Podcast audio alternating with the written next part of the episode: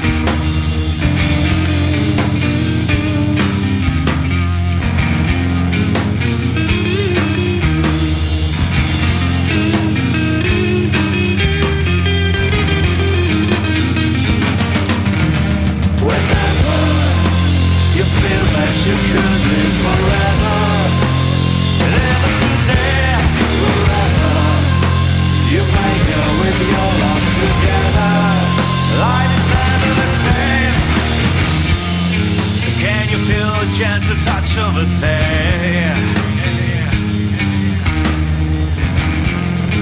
Can you see the horizon of life? Are you proud of who you are today?